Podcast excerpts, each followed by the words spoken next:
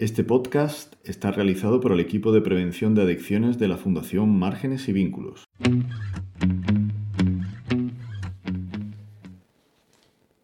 Buenos días, Ana. Buenos días, enganchados.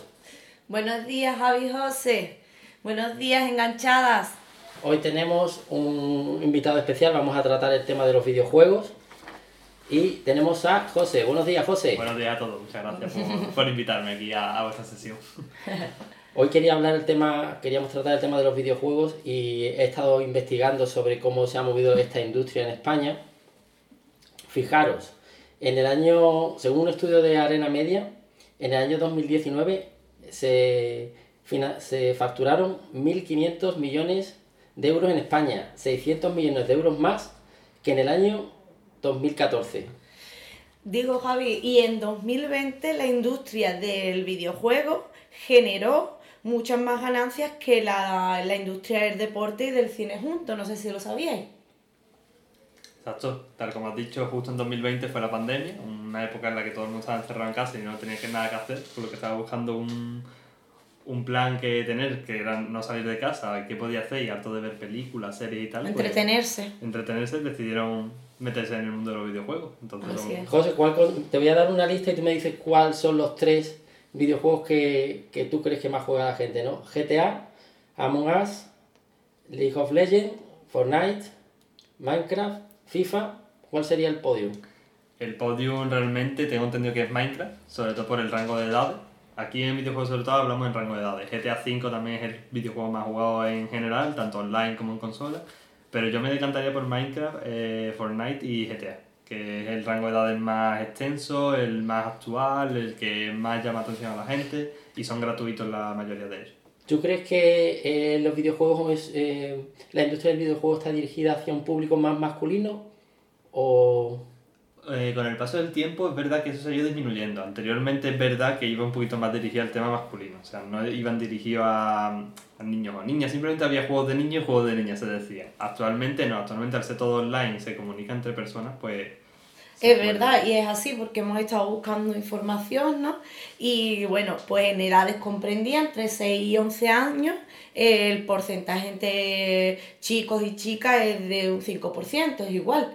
En edades de 11 a 14 años, el 4%, tanto en chicos como en chicas, pero ya es verdad que a partir de los 15 años eh, empiezan a utilizar más los videojuegos los chicos que las chicas, eh, ten- estando los chicos en un 11% y las chicas en un 9%. Y ya a partir de los 25 años es cuando se ve ya la, la mayor diferencia. ¿no? Sí.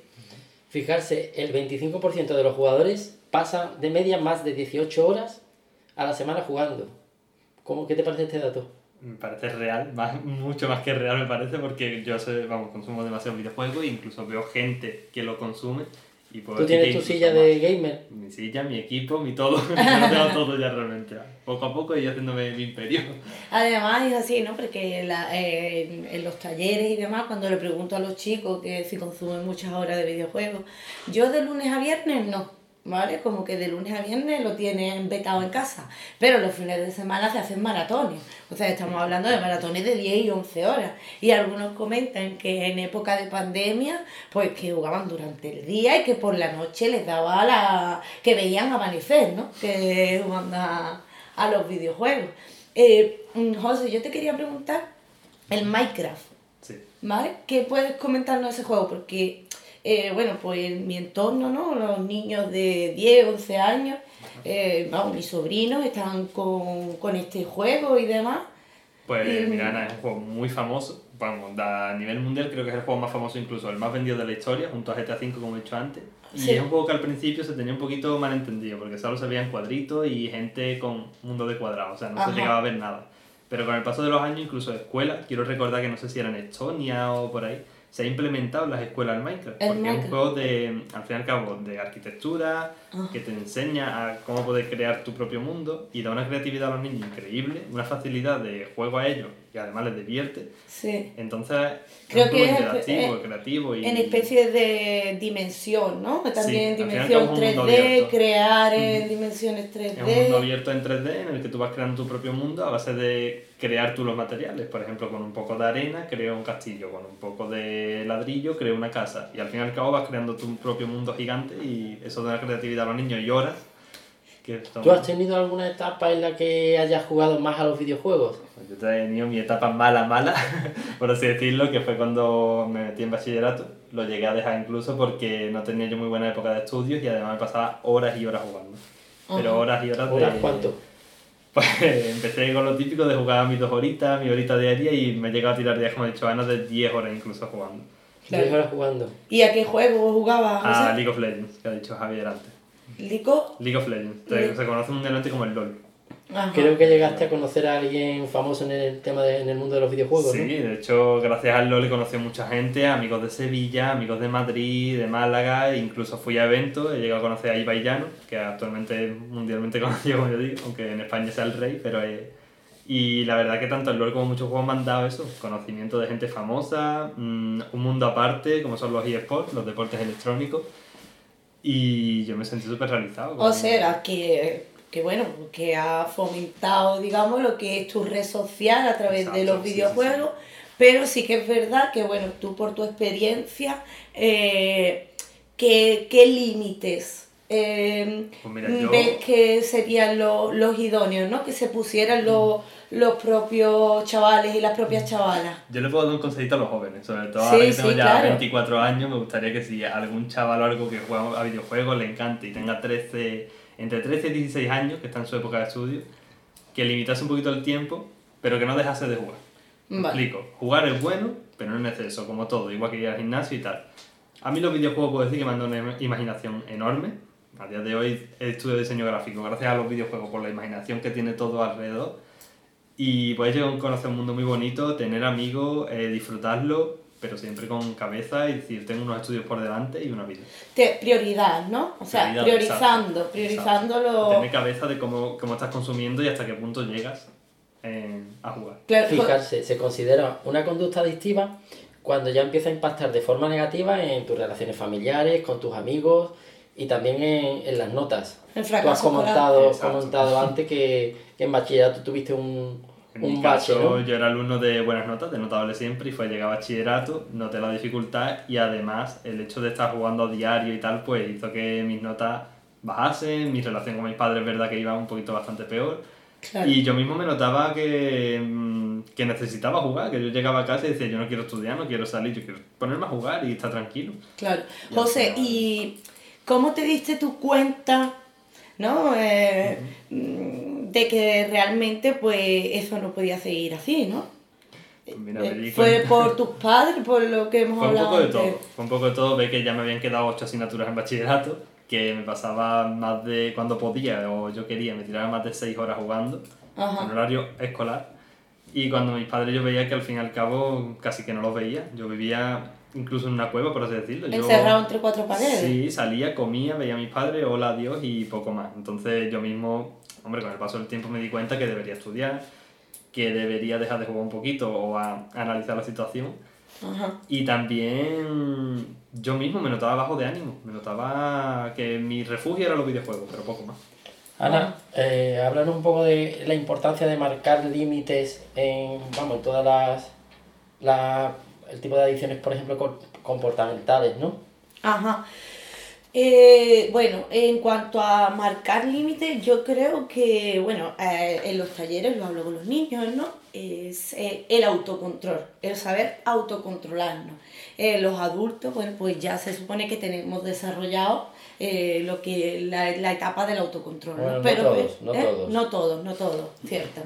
Eh, Bueno, pero es verdad que los niños, pues de 12, en la etapa de 12, 11 eh, a 16 años, están desarrollando esa fase de autocontrol en uno mismo. Entonces yo creo que eso, que igual pues los padres, eh, madres, educadores, educadoras, debemos de fomentar que, que, que desarrollen esta capacidad de autocontrol, que sepan que bueno, que es bueno lo que tú dices, ¿no? Que eh, José, que es bueno jugar pero hasta cierto límite, que como todo, si trabajar tenemos que trabajar 8 horas, si ya trabajamos 15 diarias, pues ya estamos quizás eh, haciendo algo que no debemos exceso, para nuestra salud mental. Exacto, al fin y al ¿No? un exceso. Claro. Fijarse, en España hay ya 17 millones de, de españoles que son jugadores, eh, Sí. entre 6 y 64 años. Muchos de los que no se consideran jugadores eh, son jugadores de videojuegos de móvil. Claro, no, sí, el otro día un chico... ¿Cuántos, cuántos videojuegos tienes en el móvil? Eh, Vamos a mirarnos cuántos videojuegos tenemos cada uno. venga. Entre Yo no 5 tengo. o 6 diría yo, yo creo entre 5 o 6. Así A a simple vista, mira, 1, 2, Yo no tengo. 3, 4, 5 y 6. Efectivamente tengo 6. Yo tengo el parchís, tengo el sudoku,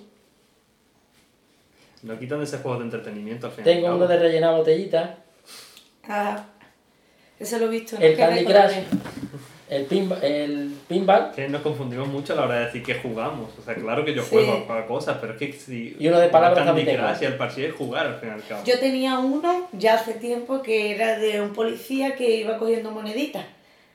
Y, y eh, cada que cuanta más moneda cogía, más rápido iba. Que mi madre, por cierto, juega, ¿eh? es que a ese juego. No, yo he enganchado a mi madre al de las botellitas. Sí, ¿eh? sí. Son otro tipo de juegos, son entretenimiento a lo mejor, pero son videojuegos. No, Sí. o sea, a lo mejor eso tiene un rango de edades mayor, a lo mejor al, al videojuego típico o al videojuego online, que es el que es más accesible. Entonces, importante marcarse unos, unos pocos de límites de cuándo jugar, ¿no? Y Al final es concienciarse Sí. de, o sea, de que las cosas se pueden hacer, pero eh, tiene todo unos tiempos. Exacto. Hay, que- hay que tener, hay- tenemos que tener tiempo para comer, que cuando comemos tenemos que comer consciente, nada de estar con el móvil, exactamente, un, poquito tiempo de para mindfulness, vivir, ¿no? ¿eh? un poquito de mindfulness. Un poquito de mindfulness, exactamente. Mm, y bueno, que eso que se puede jugar, pero todo dedicándole un tiempo adecuado, un uso moderado. Ir al gimnasio, salir con tus amigos, todo lo que quieras, pero todo con su horario específico y su, su control. Entonces yo diría eh, como clave, ¿no?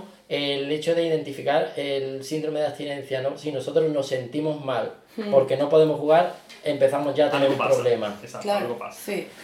Bueno, este síndrome de abstinencia ahora mismo lo tenemos todos con el móvil, ¿eh? móvil. O sea que es algo que se puede, que lo podemos diagnosticar, creo, Sí, sí, fácilmente. demasiado fácil además. bueno, pues nada, José, muchísimas gracias. Nada, ¿eh? muchas gracias a vosotros. Yo Esperamos que, que os guste a todos. El próximo día hablaremos sobre redes sociales y, y otras cosas más. Y algoritmos.